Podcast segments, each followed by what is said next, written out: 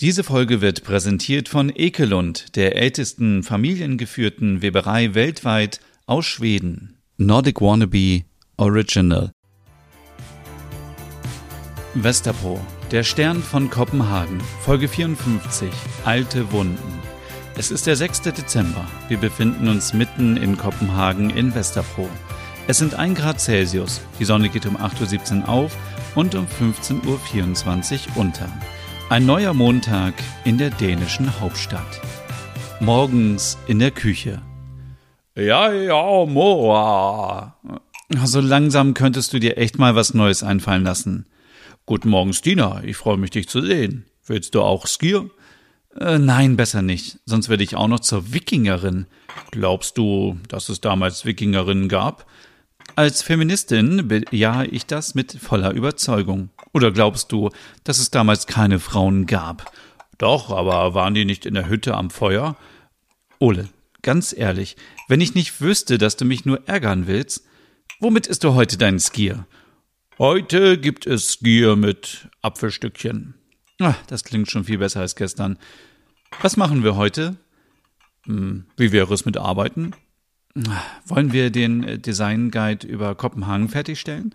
Also hey, Norman Copenhagen, Design Letters, Louis Posen, die Liste ist lang. Ähm, du machst die Texte, ich kümmere mich um die Grafiken. Danach will ich nach Lüngby fahren und noch paar Sachen von mir holen. Ein paar Sachen? Was hast du denn noch da? Ähm, ich habe ein paar Kartons auf einem befreundeten Bauernhof untergebracht mit Bildern, äh, Fotos, Klamotten, naja, so viel Kleinkram eben. Ich bin damals, wie du ja weißt, auch spontan hier eingezogen und wenn das nun unser Nest hier wird, dann äh, möchte ich auch alles hier haben. Ich habe auch noch so viele Bücher, fällt mir gerade ein. Oh, die muss ich loswerden. Nimmst du mich mit? Kann ich machen. Ich wollte so gegen, gegen 16 Uhr in die Redaktion fahren und das Auto von da holen. Dann könntest du mich ja hier abholen oder ich komme mit und äh, setze mich auf deinen Gepäckträger. Ole lacht. Stina, ähm, Nimm es nicht persönlich, aber das, äh, das passt nicht. Ich, äh, ich hole dich hier ab, aber sei pünktlich unten. Stina und Ole verbrachten den halben Tag am Schreibtisch, um ihren Designguide für Kopenhagen fertigzustellen. Der Umzug war im vollen Gange. Merit packte ihre Dinge in Kartons, die bald abgeholt werden. Ole und Stina räumten und schoben zwischendurch immer wieder Dinge von A nach B. Wenig später stand Ole mit dem Auto von den Hüggetit vor der Tür, um Stina abzuholen. Stina bewegt sich wie in Zeitlupe zum Auto. Mach bloß nicht so schnell, du könntest noch eine Schnecke überholen. Ich bin schwanger.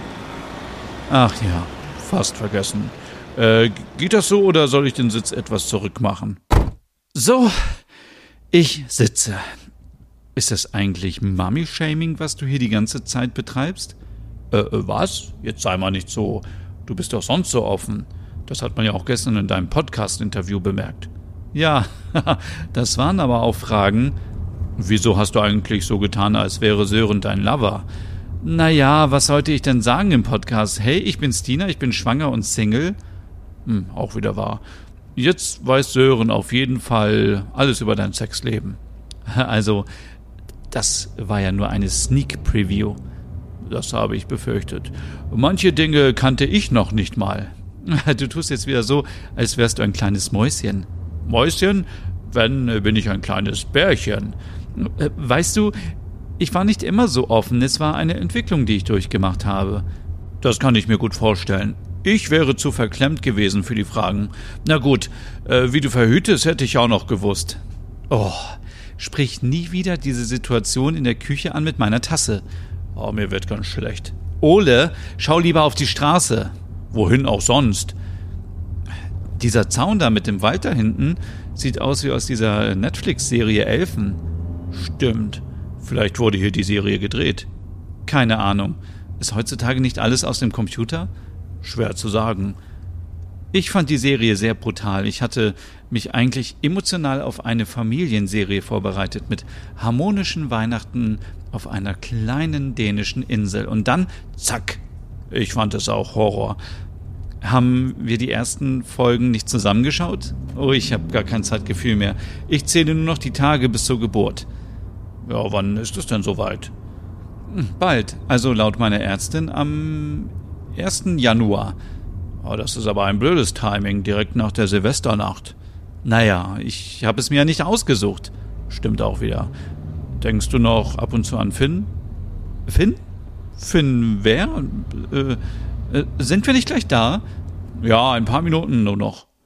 Eine halbe Stunde später in der großen Scheune des Bauernhofes in der Nähe von Lyngby. Ole schnauft. So, das müsste jetzt eigentlich alles sein. Wie sollen wir das alles mitbekommen? Das passt doch gar nicht ins Auto. Ich hab das alles schon geklärt. Wir können das, was ich nicht mehr brauche, hier entsorgen. Ach, was für eine schöne Scheune. Ja, hier ist immer wieder sonntags Luppemarke. Äh, was war das nochmal? Äh, ein Flohmarkt. Die Leute aus der Nachbarschaft kommen vorbei und verkaufen hier ihre Sachen.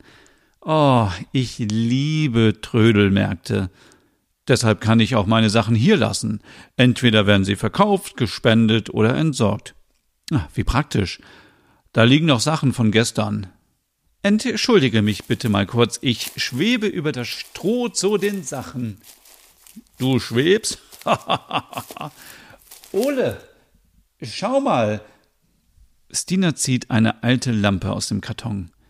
Das sieht aus wie eine PH5-Leuchte von Louis Posen. Das ist auch eine, oder?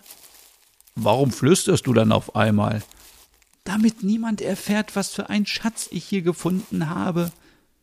Für uns ist dänisches Design heutzutage ein Schatz, aber für viele Generationen war es nur ein normaler Gegenstand. Viele Haushalte haben Leuchten von Louis Posen, Geschirr von Royal Copenhagen und Holzfiguren von Kai Boysen. Und dann findet man solche Schätze eben hier, wenn sie nicht vererbt worden sind. Die Lampe ist echt schön. Na gut, sie hat kleine Macken und das Kabel müsste ausgetauscht werden, aber sonst. Können wir die mitnehmen für unser neues Zuhause?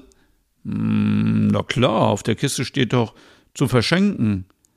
Oh, ich bin so glücklich gerade. Hin und her mit eurem Hügge. Ich bin wirklich glücklich jetzt. Oh, das freut mich. Hast du auch noch Designschätze in deinen Kartons? Da muss ich dich leider enttäuschen. Na, macht nichts. Guck mal, das war meine Klasse früher. Oh süß, wie alt bist du da? Hm, so zehn oder elf. Und du stehst zwischen den Mädchen. Du warst schon früher ein Weiberheld. Ist Weiberheld nicht eine heteronormative Bezeichnung? In diesem Fall nicht. Du bist doch der Held vieler Weiber. Okay, man könnte auch Frauen sagen, aber ich fühle mich eher wie ein Weib. Ich zitiere nur aus dem Interview gestern. Nein, das machst du jetzt nicht. Ich war irgendwie immer der Außenseiter. Die anderen Jungs haben Fußball gespielt und ich habe gemalt und mit meiner alten Kamera Fotos gemacht. So eine Kamera mit einem Film zum Entwickeln? Ja, total retro. Gibt's das heute noch? Ich hatte damals immer so eine Einwegkamera aus Pappe. Wir hatten ja kaum Kohle. Guck mal, das sind meine Eltern. Oh, du hast so viel Ähnlichkeit mit deinem Vater. Das ist das letzte Foto, was ich von ihnen habe. Danach haben sie mich rausgeschmissen. Wie alt warst du? Oh, fast 18. Das muss hart sein. Ich hatte immer das Gefühl, nicht geliebt zu werden, wie ich wirklich bin. Ich sollte mich bei Familienfesten verstellen und mein Vater hat mir Schläge angedroht, wenn ich es nicht machen würde. Oh, das ist so fürchterlich. Ole rollen die Tränen über die Wangen. Dabei wollte ich doch nur so sein, wie ich bin und geliebt werden wie jedes Kind. Ach, Ole, komm her. Ganz Westerpro liebt dich. Vergiss das spießige Leben hier. Wir nehmen die Lampe und hauen ab. Danke, das ist lieb. Du und deine Leuchte. Soll sie immer in unserer WG leuchten und für Toleranz stehen. Was für ein schöner Gedanke. Ach komm, die restlichen Kartons packen wir direkt ins Auto. Lass uns nur noch diesen hier durchschauen. Was ist das denn? Ach, das, das ist gar nichts. Ist das ein Tagebuch? Ja, gib her. Ich liebe Tagebücher. Sie sind so voller Geheimnisse, Schmerz und Liebe. Ich musste die immer heimlich schreiben. Meine Mutter meinte, dass das nur Mädchen machen würden. Bullshit. Stina und Ole kramten noch etwas in den Kartons, und ließen die Hälfte der Dinge für den nächsten Flohmarkt in der Scheune liegen.